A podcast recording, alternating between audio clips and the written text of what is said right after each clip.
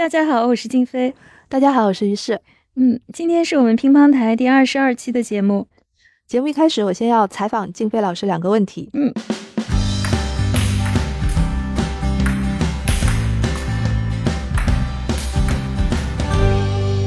第一个问题，当你收快递的时候，你会不会用涂黑的那种笔，把自己的个人隐私划掉？嗯。我一开始是用这个黑色的油性笔把我自己的姓名、手机都涂掉，后来我发现太麻烦了，所以我现在就 是更加简单粗暴的，直接用剪刀把那个把那个商标给挖一个洞出来。但是你剪下来的那一个部分该怎么处理呢？再把它揉成一团，丢在别的垃圾箱里面。对，真是多此一举啊。我呢，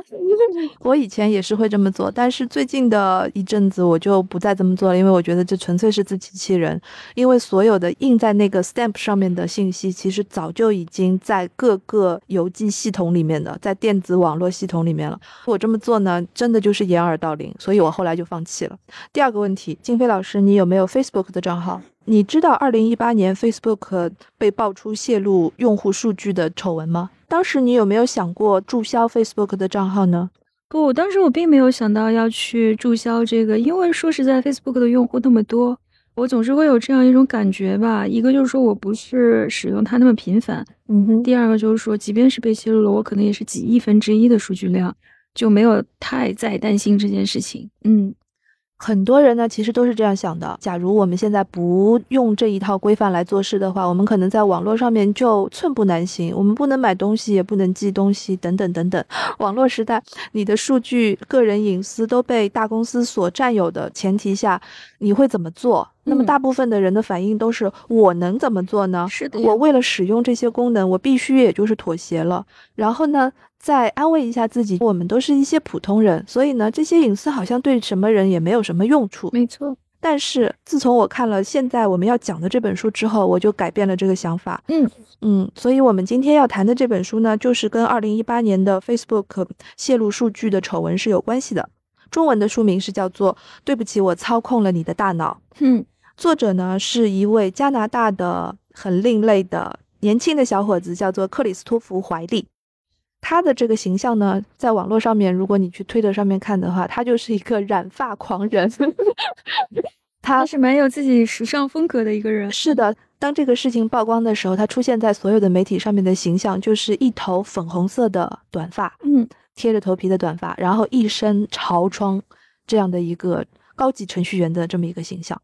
然后他写的这本书呢，是跟 Facebook 的数据丑闻是有关系的。但事实上，Facebook 的数据丑闻呢，其实只是这一大块拼图当中的一小块而已。而这个怀利呢，他写这本书的一个缘由，是因为在二零一八年这件事曝光之前，他是第一个吹哨人。当时有一个英国的女记者，一个《卫报》的调查记者，她一直在调查有一个公司叫做。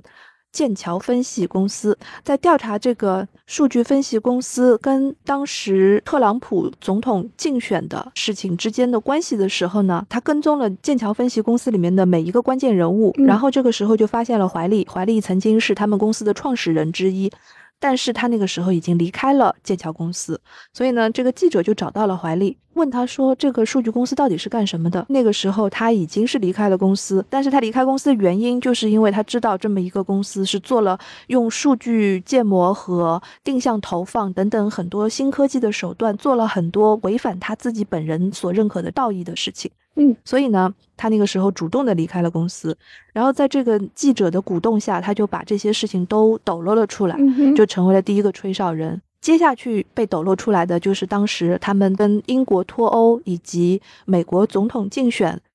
跟剑桥分析公司参与这两件事情的时候，都用到了同样的技术手段，是吧？以及 Facebook。当时他们从 Facebook 那边获取的八千七百万个用户的资料，嗯，那么这个用户的资料具体是一些什么样貌呢？美国可以参加竞选的这些人，就是美国人，每一个人八千七百万个用户，每一个人有有五千个数据点。我想问一个问题啊，就是他们不断的在强调这个 data point，这个数据点。这个指的就是你每一次在网上行动的轨迹吗？呃是怎么才能算一个 data point？数据轨迹是一定有的，包括你所有的点赞、你所有的朋友关系，五千个数据点所针对的不是每一个美国人，而是每一个你可以去争取让他按照你想要的方式去选举的那些选民。那么这五千个数据点里面包括了你的喜好、你的阶级的表现，比如说你买什么车。你是怎么样的一个消费习惯？你是用什么样的社交平台？你的社交平台上面的人际关系是怎么样？这些都是属于五千个数据点当中的内容。通过这个数据包，他们可以给用户做一个简单的用户画像，这个用户画像就可以用来做一个数据模型，而把这些本来在投票意愿上面不是很清楚的人，定点的去投放一些他们愿意看的内容，而把他们变成了一个坚定的投票者，投向某一阵营。这个书呢，嗯应该说的是怀利的一个自传，他写到了他自己是一个什么样的人，我怎么会去做这件事情？因为他十几岁的时候是坐在一个轮椅上面的一个病人，那么这样的一个小众的一个人的心态，导致了他后来对政治很感兴趣。他作为一个小众的同性恋，我又是一个病人，他就对这个参政感兴趣，又是一个黑客吧。他其实一开始是在加拿大进行了一些数据方面的参政的活动，然后又去了英国。嗯他去英国的时候，很有趣的一点是，他本来是想去学时尚的，在伦敦的时候就交了很多的朋友，都是在中央圣马丁学院学时尚的。他也进了伦敦艺术大学，他拜的梅尔教授是主攻认知心理学和机器学习。所以呢，他们当时做师生的时候，怀利说：“我想研究另一种时尚模型。”破折号、神经网络、计算机视觉和自动编码器。嗯哼他一开始是想学这个的，嗯嗯然后呢，他是被挖到了一个 SCL 这个数据公司呢，其实是有军事背景的，从事很多的心理战，比如说他们的客户是有美国情报局啦、五角大楼啦等等等等。然后他在这个公司里面做过了之后，他们 SCL 里面的一个主创人，然后他们才把他拉出来，重新做了一个剑桥分析公司。是一个更加独立的一个小机构，处理的一些事情也是有军事跟政治的背景，比如说他们在一些第三世界国家啦，还有加勒比海岸的这些小国家、非洲的一些小国家，做了很多小规模的定点的微型投放的实验。嗯这个书里面专门提到特立尼达的一个政治选举，就好像说我做了一些小规模的实验，然后发现这一套办法定向通对定向投放的这个东西行得通。这个心理战，不管是在用在军事上面，还是政治上面，还是经济上面，它都行得通。然后呢，他们剑桥分析公司拉到了一个特别大的赞助投资人，就是美国的一个亿万富翁，嗯叫做 Moser。Moser 投钱了之后呢，这个公司就义无反顾的就投入了这个竞选。这个公司首要人物其实就是三个人，一个是 Moser 所代表的美国极右的政治财团，还有一个呢就是从 SCL 一直到剑桥分析公司的这一个主创人叫做 Nickus，还有一个呢是 Steve Bannon。Steve 嗯 Bannon 呢，也是一个非常有争议的一个美国人，他曾经拍过电影，就是在好莱坞也做过，又做过一个美国的线上媒体，叫做布莱特巴特新闻网。这个新闻网后来是以很多的不实新闻 而出名的，哦像 Wikipedia 这些维基百科和谷歌都会把它从那个信息来源的那个地方撤下来，信源是吧？信源嗯撤下来，因为它有很多的不实新闻，嗯而且它有很多煽动性的和特别右翼的主张。所以 Steve Bannon 做过很多的事情。嗯 Steve Bannon 这个人呢，他是很想改变世界的。嗯，你看他所从事的这些媒体跟娱乐行业等等，嗯，他是想通过这些文化的层面去改变一个世界。Moser 也是这样的人，Nix 不是这样的人，Nix 是一个标准的搅屎棒，因为他是个富家公子，伊顿公学出来的那种富家公子，他就是很 posh，就是那种对。如果你在很多媒体上面看到剑桥分析公司的代言人，其实就是 Nix 这样一个形象，对的。嗯然后像怀利呢，就是做数据这一块的，他做了很多项目的规划。当时怀利也找了一些大学里面的科技方面的一些专家，对，让他们来开发了一些可以获取用户资料的一些小程序。他们把这些小程序呢，就嵌入在了包括 Facebook 在内的很多社交平台网站上面。是的，比如说，你填一个小的问卷，然后呢，得到了你的那些信息。一开始他们获得了投资了之后呢，他们甚至可以花钱来做这件事，因为就怕有些人不去点这个问卷，嗯你做这个测试，他可以立刻返现给你，你推广给更多的人，你还会有更多的返现。嗯哼因为他们有了一千五百万美元的投资，他们做这样的一些事，简直就是不费吹灰之力。嗯哼所以以这样的一些方式，他们获取了非常多的几亿人的数据。重点不是在于他们获得了数据，重点在于他们把这个数据用在了什么地方。对，当时怀利为什么会离开剑桥公司，就是因为他意识到当时 Nix 跟 Bannon 在跟很多的俄罗斯的人打交道，嗯俄罗斯的石油集团啦，嗯俄罗斯的一些情报组织啦，然后还有美国竞选的这些组织，他会意识到好像有一条隐隐约约的线索在涌动，但是当时他不知道是什么，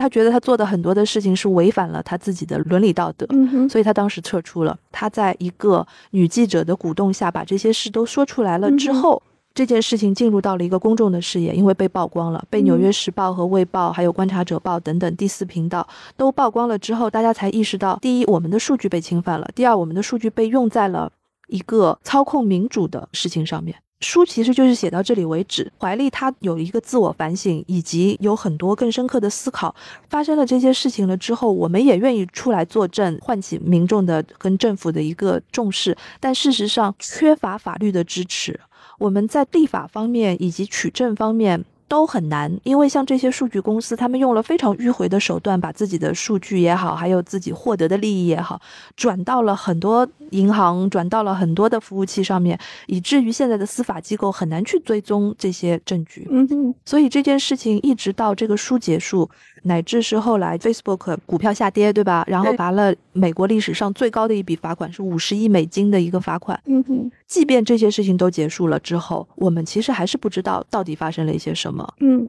那么这个书就是写到这里为止。但是我们今天要讲的这个电影，就是从这本书的后半段开始进入了一个拍摄的阶段。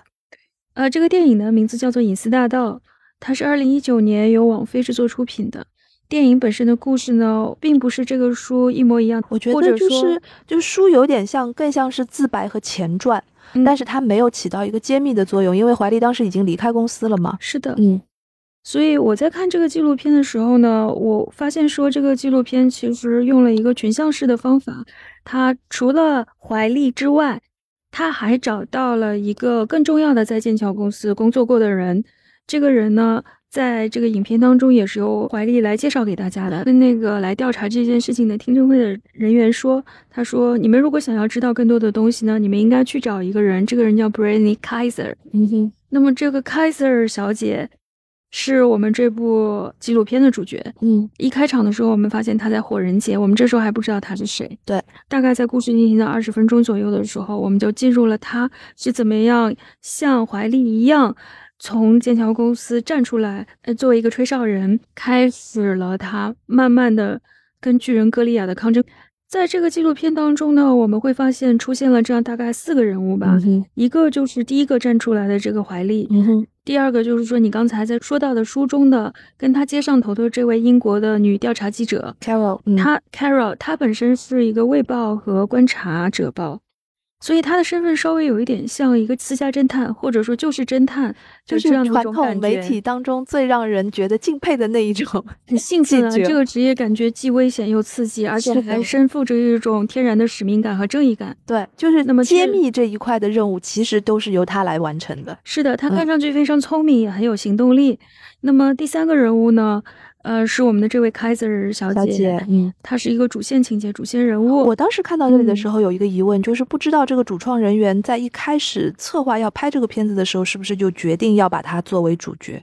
纪录片你一开始接触到这个人的时候，你并不知道他会不会出戏。我觉得这个纪录片它首先就是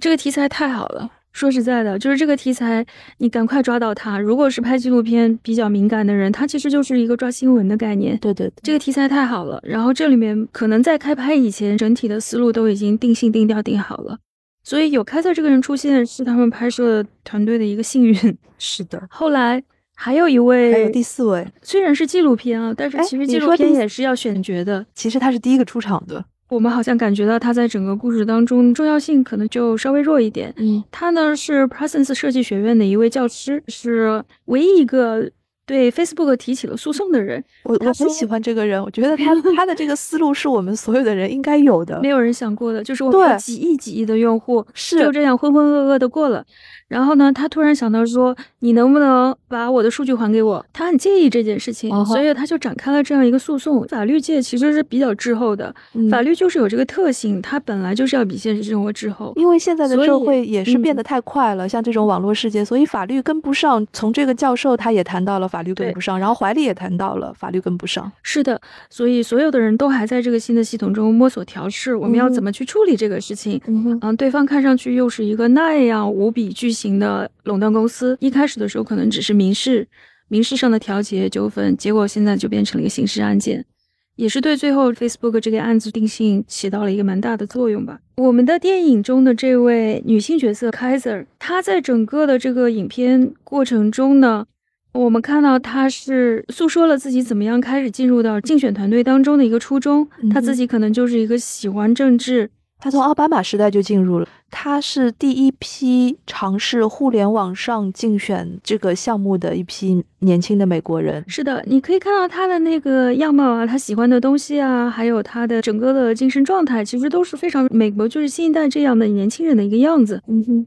在影片的最最后，其实才给出了我们这样的一个理由。这个好像是为了他在道德上面有一个站得住脚的说法。你为什么去加入这样一家跟你的伦理准则格格不入的公司？你本来是为了奥巴马的团队效力的人，最后怎么会去进入了川普团队？川普的团队 好像是一个没有立场的事情。对，所以他自己就很勉强的给出了这样的一个理由吧。他说：“如果你……”母亲没有工作，然后你的父亲又动了脑部手术，家里的房子也卖掉了，那你这个时候就必须要去做一些挣钱的事情。嗯，他个人方面他是有这样的一个解释的。嗯哼，但是你也会看到说，他随着他加入到这个竞选团队越来越深入嘛，到了整个川普当选之后，他说所有的朋友都已经在开始质疑你为什么还要再效力于这样的一家公司了。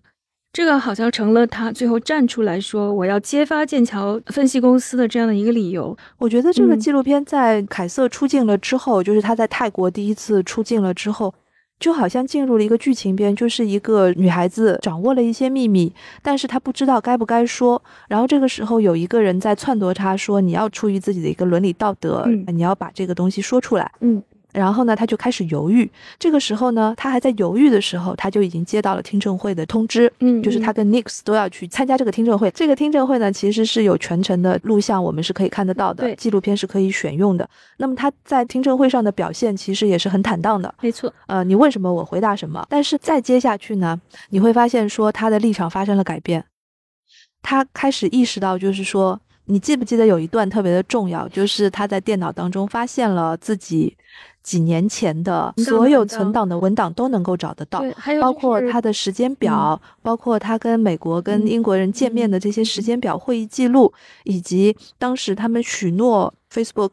得到的这些三千万的用户的资料。应该是删除的，但是事实上还没有删除，就在他们的公司的服务器上。是的，嗯，他找到了这样的一个铁板钉钉的证据，我觉得这是第一个。第二个就是说，他亲眼目睹了很多人当着他的面在撒谎。Nix，我觉得这个可能是让他很难忍受的一点。嗯，包括扎克伯格上庭作证的那一段。对对对对对，大家就开始玩政治了嘛，啊，就是甩锅的甩锅。然后打太极的打太极，打太极的打太极，义正言辞的说，我们一定要配合执法机构，加大这个 监管力度什么的，不能再让这样的事情出现了。嗯，他直接就把这个锅甩掉了，他就说我们要求剑桥公司把数据删掉。嗯哼，他们没删，我们也管不着呀，对吧？实际上到了这个法庭上面，你就会发现，Facebook 和剑桥根本就是在撇清关系。嗯哼，大锅甩小锅，所以这个时候他的心态发生了巨变。是的，我觉得主要还是因为他看到。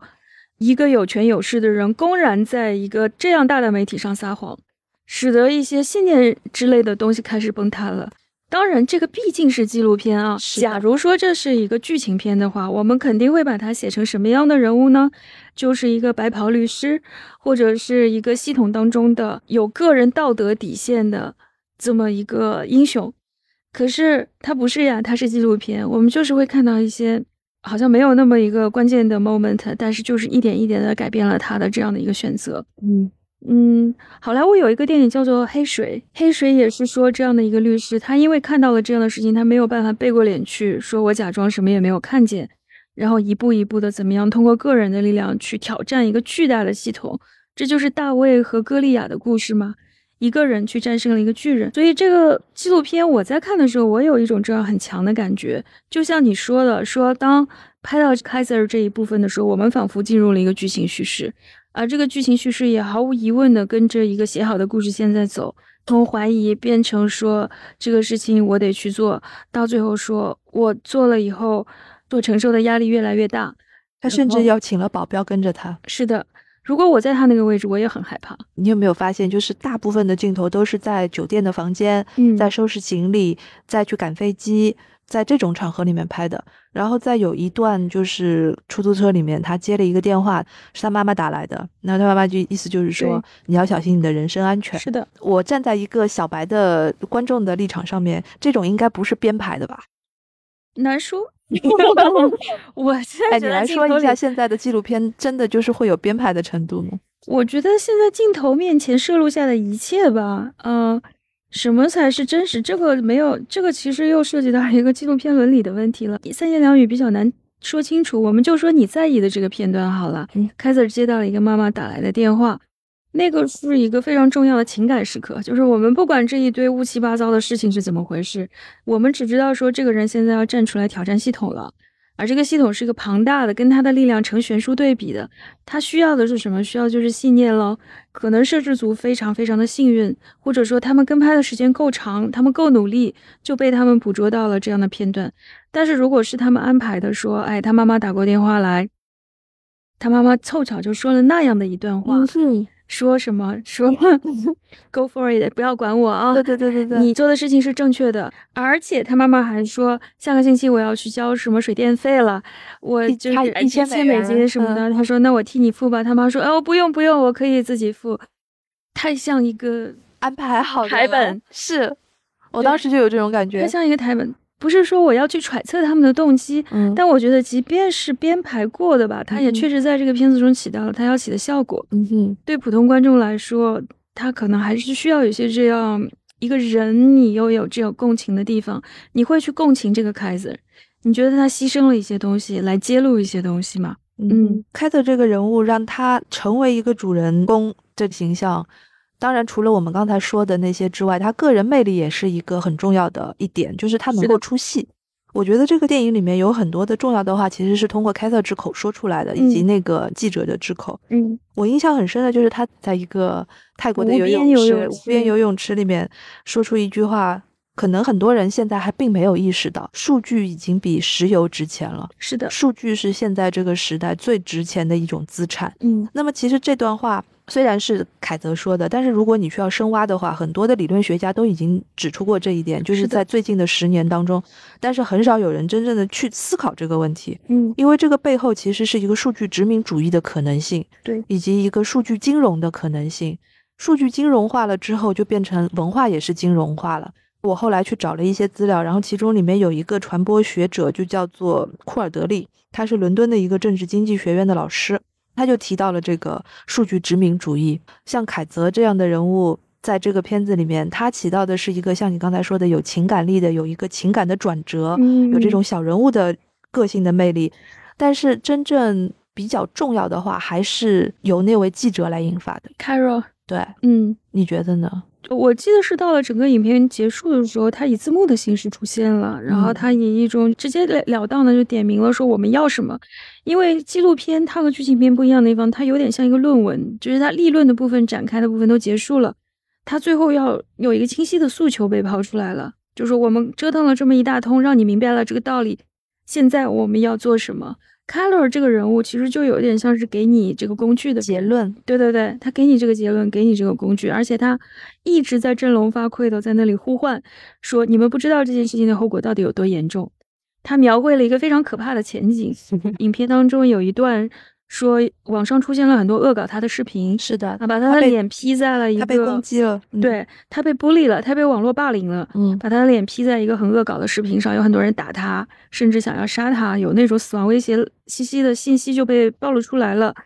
他的意思就是说，这个分裂的情况，这个隐私泄露的情况，没有大家想象的那么不重要，而是它有可能会造成整个民主制度的崩溃，甚至是造成这个影响到国家主权。我们要回到这本书也好，还有这个纪录片也好，他们真正要说的是什么？是的，很多人会认为说这本书啊，无非是讲了一个。小伙子爆料爆料，但事实上并不是这样。假如你看这个书的话，你会发现它里面它告诉你的这些数据建模，它能够起到哪些作用，包括了一些在马来西亚也好，还有呃斯里兰卡，还有缅甸，对，尤其是缅甸那个国家，他们是怎么样来达到一个种族清洗的目的？因为在缅甸，他们买手机的时候就会有预装的很多的 App。是，Facebook 也是其中的之一。他们的这个微目标定投就会分析说有哪些人，比如说是个罗兴亚的民族的人，他们就会把给另外一些人定点的投放给这些人看一些，嗯，会引起。种族主义、极端民族主义的这种情绪的一些视频，嗯，以至于那些人就说啊，那些种族就是应该被灭绝的。是的，他在网络上面，在社交平台上面煽动了情绪了之后，最后就是真的导致了几十万人被杀害。嗯，就是当你看到这样的案例的时候，然后你会深切的反思说，我们每个人如果只是点一个赞的话，是就能造成这样的后果。事实上，它可以走到那么远。是我们本来以为，就是说我们在社交平台上面，就是也就是看看猫猫狗狗啊，看看猫猫狗狗，看看别人家的小孩，然后你点个赞，你给这些人点赞，然后你没有给那些人点赞，这些就是你的数据点当中的一个。对他们给你画的一个画像，就会把你分到了某一种类型当中的人。剑桥分析公司里面，他们把人分成了一些黑暗的人格，然后分成了五种类型等等，他就把你全都放进去。这个时候，他们就开始预测你将要做什么，然后呢，他就开始训练 AI，训练 AI 这个算法能够预测这些人根据这五千个数据点，他接下来会做什么样的事情。根据这个预测，然后再来推动你去做一些选择，不管是你推动种族主义也好，还是你选哪一个人为总统也好，等等等等，他告诉你的是这一点。我本来就是说，觉得信息茧房这个说法可能是要打一个问号的，嗯，因为人毕竟不是一个的一个机械性的，就是只有反应的东西。他好像你有主观的东西，对不对？我是要想一想，他到底说的确切不确切，因为有那种回音壁的效果嘛。你在这个房间里面，你永远听到的都是自己的声音，它不断的反弹回来。后来我还是发现，就是现在的社交媒体啊，以及现在接受信息的这个方式。你确实是很难摆脱他的影响，因为在这个影片当中，他就举了一个例子，他说他推给你的都是一些无害的视频，你是在不知不觉当中，然后受到了这些极端主义思想的影响，特别是说他的这种关联性推送，你会发现说你其实只是无意到你一开始你会觉得这个方便极了，因为我只是要找一个电影，然后突然发现下面列了八部，发现 AI 好懂你。对，就是你的 AI 可能比你的朋友、比你的伴侣更懂你，然后你就不断的在点进去。其实这样在不断、不断、不断的点击过程当中，你的行为模式就被它预测到了。而且这种点击很多都是无意识的，你甚至不会在你的现实生活当中和你的朋友去交流到这么细微，嗯，就是非常细节的、很精确的这些预测。我后来想了一下，这个是完全可能做到的，我就觉得很可怕了。就是它甚至不是一种科学幻想。它就是活生生发生在我们身边的事情，就是我觉得像现在淘宝的推送，就是从技术层面来讲，这个不是难点了，重点就是它该怎么用。是的，我还是要说一句，这个电影的大背景啊，大背景是说这种数据的滥用和盗用，和他们的政治民主制度嗯之间发生了严重的问题，就是数据滥用和盗用，然后再加上了这样的民选制度。使得导致说，我们本来相信每一个投票者，他们所赋予的这种政治权利是出于他们自自觉的理性的选择的。但是，当你发现这个理性的选择是可以轻易的被数据击溃，或者是操纵，通过心理战可以轻易的改变，对，那人就不是一个理性人，人只能说是一些，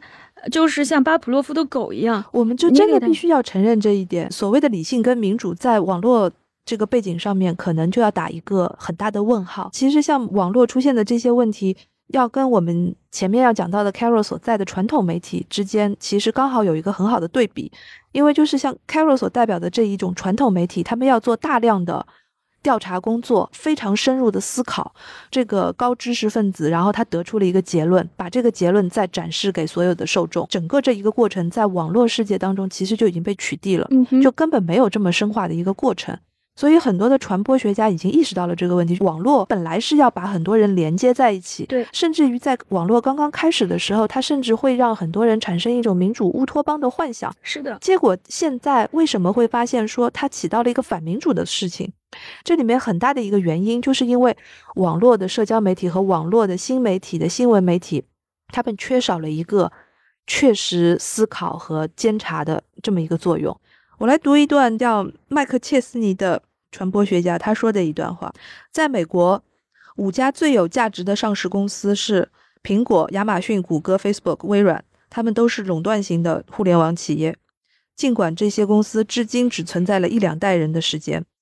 事实显而易见，互联网公司用比传统媒体企业更少的时间实现了垄断，并促使社会不平等现象显著增加。嗯哼，腐败。监控、侵犯隐私、新闻商业模式的坍塌，凡此种种，正在变成更大范围的政治议题，比传统媒体时代的问题更为复杂。数字媒体的发展在表面上似乎支持了更多民众参与媒介政策制定过程，然而事实上，大多数国家的总体趋势是变得更加不民主，而不是更民主。人类社会的主要问题仍然是富媒体和穷民主之间的矛盾。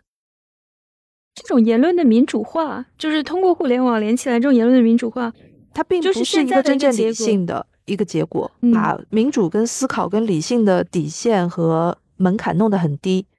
这个是他最大的问题。这只是一个网民这一方面。嗯，还有一个问题就是，你记得吗？就是在书中和电影中曾经有提到过一点，剑桥分析公司的人。他们也很惊讶，这么多的人都心甘情愿地拱手让出自己的隐私，因为所有的人依赖社交媒体的时候，他们有自己的一个利益取向。比如说你的关系网，你为什么给这些人点赞，你没有给那些人点赞？你其实心里面是有一个取向的，而这个取向已经被这些。垄断了网络世界的巨头、数据巨头所利用了。我们个人的隐私只不过是一部分，还有包括社会关系也被商业化了。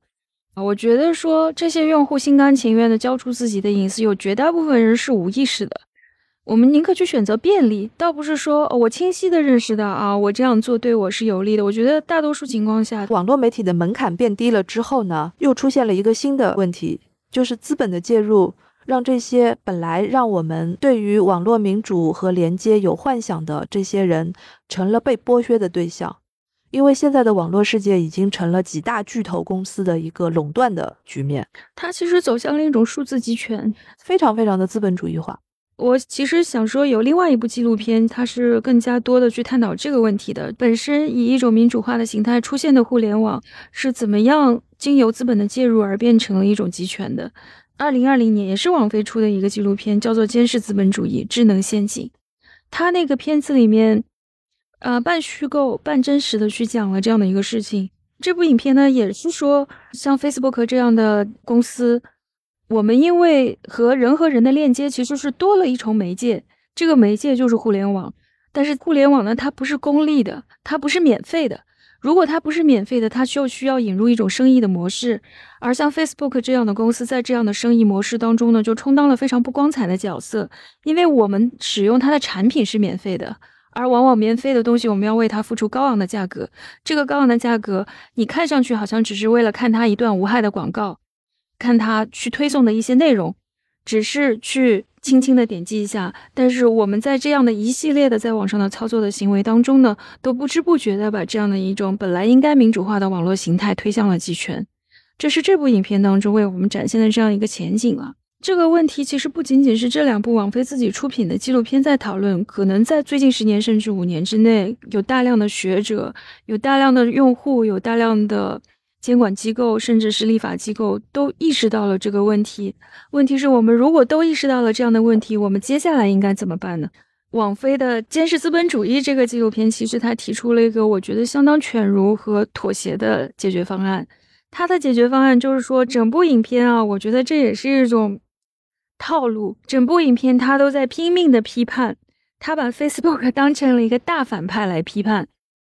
说他们做的事情是多么的违反伦理道德的标准，但是到了最后呢，他出来跟你说说我们要反对的并不是 Facebook，Facebook 还是一家很好的公司。那我们现在要做的是什么呢？我们要立法，我们要监管，我们还要给这个增加税收。对，我们还可以增加税收。我们现在要给这匹马上这个配头，嗯，我们就是要把它管起来。但是对整个系统的反思，我觉得他基本上是没有提到的。是的，关于这个片子也好，还有我们刚才说的隐私大道，隐私大道也好，嗯其实他们都很难马上给出一个解决方案，嗯，因为这个里面牵涉到了一个问题：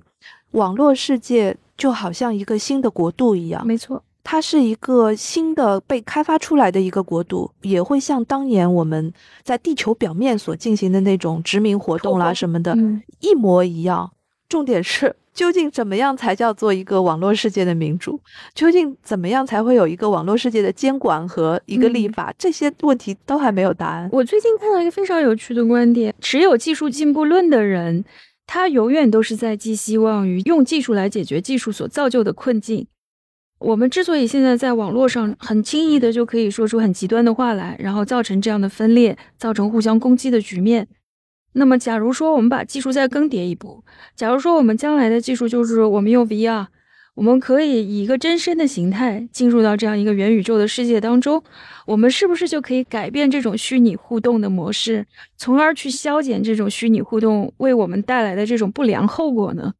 我此前没有从这个角度想过。像剑桥公司，他们决定是利用恐惧和愤怒嗯，这两种人类本性当中的一个情绪，然后来煽动他们所要煽动的那些内容。你的意思是，如果我们用 VR 让他们看到他们的恐惧和愤怒所带来的后果，他们可能就会压制自己的本来的恐惧跟愤怒，就像我们在真实生活当中一样，我们在真实生活当中和真人互动的话，我们多少都会自我收敛一些。就是有一些伦理的束缚，集体无意识的束缚。是的，他把这种心理上的社交模式就原样的通过技术再得到解决，所以这是我最近听到的一个观点，蛮有网络浪漫主义倾向的，所以我才说这个方案一听就是一个持有技术进步论的人会提出来的，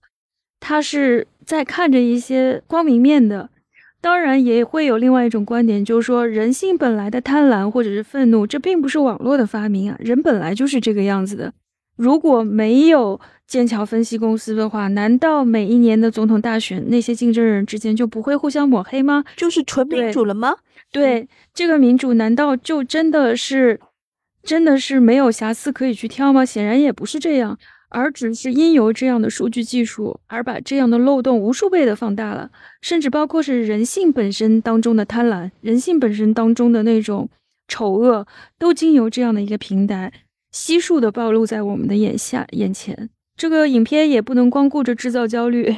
它最后还是要留一点空间来让大家去行动吧。我觉得他主要的诉求就是这样。他其实要讲的最重要的一点是，我们要知道，第一，数据权是人权的一部分，这个是我们所有的人都要意识到的。因为你嗯如果连这个意识都没有的话，后面所有的这些民主不民主的、理性不理性的就不需要去谈了，就任人宰割，就任人宰割、任人规训、驯化等等，这是第一点。第二点就是我们要知道。当数据权的这部分人权被垄断的商业化的网络世界所利用了之后，它可以做到最坏的事情是什么样的事情？是的。这个前景你如果推测下去，这就相当之恐怖了。对，嗯，所以以我觉得你只要看了这个书跟电影，你能够想到认认可这两点，我觉得这些人所有的吹哨人的努力就没有白费。那我觉得《隐私大道》这部影片的主题其实还是蛮深的，因为监视资本主义这个影片到最后给了一个很可笑的解决方案，就说你少用一点 手机。我孩子在上初中以前，我都不给他用，这个算什么解决方案？稍微的从电子集权当中解脱出来吗？是往更深的一点去想的话，第三点其实可以从网络世界移植到现实世界，就是我们可以从这些事情当中反思一下，我们一直所认为的，比如说民主是一个什么样的状况。就不加思索的接受下来的一些概念，比如说罔顾现实当中巨大的差异性、地区的差异、嗯，种族的差异，还有国别之间的差异，然后只是用一个虚妄的概念去接受，可能是会有一些问题，是吗？嗯，是的，就是嗯你要从网络世界倒推回现实世界的话，你会对很多事情的看法，包括对很多人的看法，也会发生一些转变。嗯，嗯，我倒对这个事情其实没有那么绝望，因为假如说这个事情真的像我们设想的，它现在只是在脱光的阶段，然后接下来要开始立法，要开始监管，开始进行一种折中的保护，那其实你承认它数据权也是人权的一种，可能就只是时间的问题，因为你不可能去取消这个技术，你也不可能从根本上去动摇这个系统。我们能做的可能就是改良，改良和不断的打补丁。那假如说我们能设想，在一个受到监管的网络环境下面，它真的就是我们最满意的那一种网络形态吗？我只想用嗯纪录片里面剑桥分析公司的前嗯 CFO 说的那句话。嗯他说，虽然剑桥公司因为这件事情垮了，不存在了，但是这个技术还存在。对，而且，就算没有这家公司，也会有别的公司在做类似的事情。所以，你说的这个网络监管，它究竟最后会进入到一个什么样的监管的程序？我觉得很有可能在很长的时间里面出了一件大事情，已经捅了一个大篓子出来了。监管和立法就是去补这个窟窿，然后又用了另外的一个技术手段捅了一个大篓子，又让很多人受到了伤害，然后立法再去补这个窟窿。按照现在的逻辑来讲，就是现在目前的这个社会来讲，这个是你的推演，这个是我的推演将来很有可能会是这个样子，因为这件事情已经没有办法从根上改变了。我真的觉得这个本身他说这个口号确实蛮耐人寻味的。他其实有一个让我想到这个前提，就是说我们现在已经在虚拟世界当中的权重到达了这种程度，是的，我们已经不知不觉陷入到了相当沉沦的一个程度。对，已经就是说它跟现实几乎权重一样了。书里面嗯怀利那个时候因为这场官司，后来 Facebook 就不让他上了，Facebook 把他封了之后，放逐，对，然后他就发现他自己就好变成了网络世界当中一个被放逐的人，他既没有身份，也没有朋友，然后必须要用 Facebook 的账号注册的一些相关的 App 也都没有办法用了，对，就像被流放的人一样，就是网络世界里面被流放的人。黑镜有一集啊，他就是在说这件事情。对啊，有一个技术就是把你屏蔽掉，就是你的网络身份、数字身份消失的话，你就不存在了。你在现实生活当中可能都会不存在对。，这个是个没有人很可怕的事情。对，所以，这虚所谓的虚拟现实之间的联动关系，竟然是以这样一种诡异的方式最后才呈现的。我觉得最好的科幻小说家，在这个社会写实的层面上面，可能都相比较起来没有这么有想象力。所以我嗯们看这个故事，觉得好像只不过看看八卦，Facebook 嗯 Facebook 被罚了五十亿美金，嗯，然后呢，因为我们用不了 Facebook，所然后呢，我们就有一点隔岸观火的感觉。然后你就没有想到说，其实这个背后充满着一个，比如说科技垄断了这一切，垄断了我们的数字身份，垄断了我们的隐私、民主、政治、想法、立场，这些都被垄断了之后，我们还剩下什么？我们已经被盘剥的什么也不剩了，好吗？他们搜集了我们的数据，最后是他们用这个东西去盈利了，这个是很可恶的一件事。所以就是科技加资本，对，他用科技 collect 了你的这个数据，然后又去把它资本化了，用来给他自己赚取更多的资本钱，就是数据公司靠这个来赚到嗯了钱，然后嗯政治集团靠这个买卖，然后赢得了自己的政治目的的成功，你这样一说呢，我又觉得这是一个非常古老的人类故事。非常非常的古老。呃我记得有一个传嗯播学家他说过这句话，他就说以前是因为古登堡嘛，然后嗯因为发明了印刷术了之对后，是从语言到了文字，然后文明进入了一个新的发展阶段。结果呢，互联网出现的时候，我们以为人类的文明会进入一个新的更高的境界，但是有可能就是因为互联网，所有的人又退回到了原始部落的文化的阶段现。在就是有这个说法的呀，是不是是说我们的文明很野蛮？因为你看，就是互联网上人类的行为模式就很原始很啊，退行，对吧？嗯，它几乎就是只用一个原始脑和应激脑，在包括那些表情包情嗯 emoji，嗯，呃，人类沟通的方式现在已经文字退行到了 emoji，对，然后 emoji 又退行到了 sticker，嗯哼，一步一步一步一步的。是的。你甚至很多的时候，我发现现在有一些叙事的文学，大家都不能接受了，像小说这样的东西，甚至像电影这样的叙事的东西，大家现在都在往短视频。都在往抖音，都在往这样的东西往前推，就是剩下了什么？就只剩下应激反应，就是巴甫洛夫的狗而且这个就是更容易被推测和预言了。，AI 就更知道了。AI 更更明白，对我们其实是就是困在这个困局当中了，因为我们是在用一个原始人的大脑和整个的信息世界对抗。所以这里还有一个嗯问题，就是我们这些数据盲是很惨的，因为我们不能自食其力的来救自己。假如我们还有一些科技上面的一些能力的话，我们说不定还能做一些让自己。稍微安全一点，或者稍微有一点主观能动性的事情，我想说的就是，在这个技术垄断的这个年代里面，没有技术的人，你就只能被宰割。没有技术的人，那就像是之前拥有土地的人，他就是可以把土地出租给你，让你种嘛，他也是一种垄断。我只要垄断土地了，你不就任我宰割吗？对，就是它是一种资源，技术资源。是的，普通的网民是既不拥有生产工具，也不拥有生产能力的人，而且你还不得不依赖于它，而且还要消费。没有它，你就会被它放逐。如果你不消费，你就会被它放逐。他要不要把你当一个人看？因为你现在就是一个数据采集对象，所有的人都被物化了，而且你是一个消费者，你的注意力、你的时间、你的行为模式，这些全部都被用来。参与到他们的资本生产和资本消费的链条里面去了呀，你又不是人了，你只是他们的商品。对象，嗯，你是消费他们商品的消费者，也是他们采集的资源，你的时间都不是你的，个人隐私重要，就是因为他的所有权不应该被交付出去，他的所有权是 human rights，这一点我觉得是没有疑义的，他就和你的身体所有权是你自己的是一样的，当然这个话说来。我们从马克思说的那个异化以后，我们也是都是一些除了自己以外没有其他东西可以出卖的人，都不是人无产者，我们什么都没有，好吗？是的，还是要从可能在一个比较健康的社会当中，只能从现实的立法层面、现实的政治层面去推动这个事情，让它不要往那么恶性的方向去发展了。那我们今天略显沉重的话题就聊到这里，好。那么我就借这个机会给大家推荐一部电影吧。这是一部剧情片，而且是一个商业动作黑客 电影，是二零一四年一个德国电影，叫做《我是谁？没有绝对安全的系统》。它的名字真的就是这么长。Who am I？没有绝对安全的系统。你初看下来，你以为是一个什么乌七八糟的德国商业片，但其实它整个的叙事系统还是挺有意思的。主角呢是一个年轻的黑客，可是他最后所说的安全的系统，并不是指的虚拟世界的系统。那我在这里就不剧透了，大家如果有兴趣的话，可以去看一下。我觉得也对我们今天所讨论的这个虚拟和现实当中的复杂的联动关系呢，可能会有一些更有意思的思考吧。接下来，请于适老师为我们推荐一本书。呃，我要推荐的一本书就是和理论有关的，因为我觉得这本书。很有很有指导意义。嗯，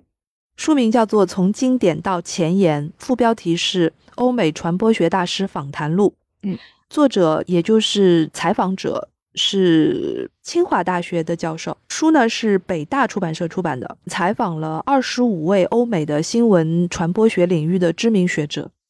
长江老师呢，对他们进行了一个非常当下的对谈，会谈到我们今天会谈论到了很多在互联网时代的。一些想法、一些现象，很多学者可能会告诉你说，他们正在用马克思主义的一个眼光来分析现在我们网络世界当中出现的一些数字殖民主义啦、数字金融啦、数字资本化啦等等一些现象。其实，所有当下发生的问题，你都会发现你缺少一个理论的眼光去看待它。没错，像我们刚才已经站在理论的角度。把这个书跟这个相关的纪录片说了一遍。如果我们不用这些理论去分析的话，他们也就仅仅是两个故事而已。对，而且就是一个挺通俗的，看过了，可能过两天你也不会在乎。而且大部分人可能都不会在乎，因为觉得离自己的生活很远。但是如果把这个 Facebook 改成微信，大家就会觉得切身相关了。我们现在这样说话，会不会被别人认为是阴谋论？我觉得越说越像阴谋论。谢谢大家，再见。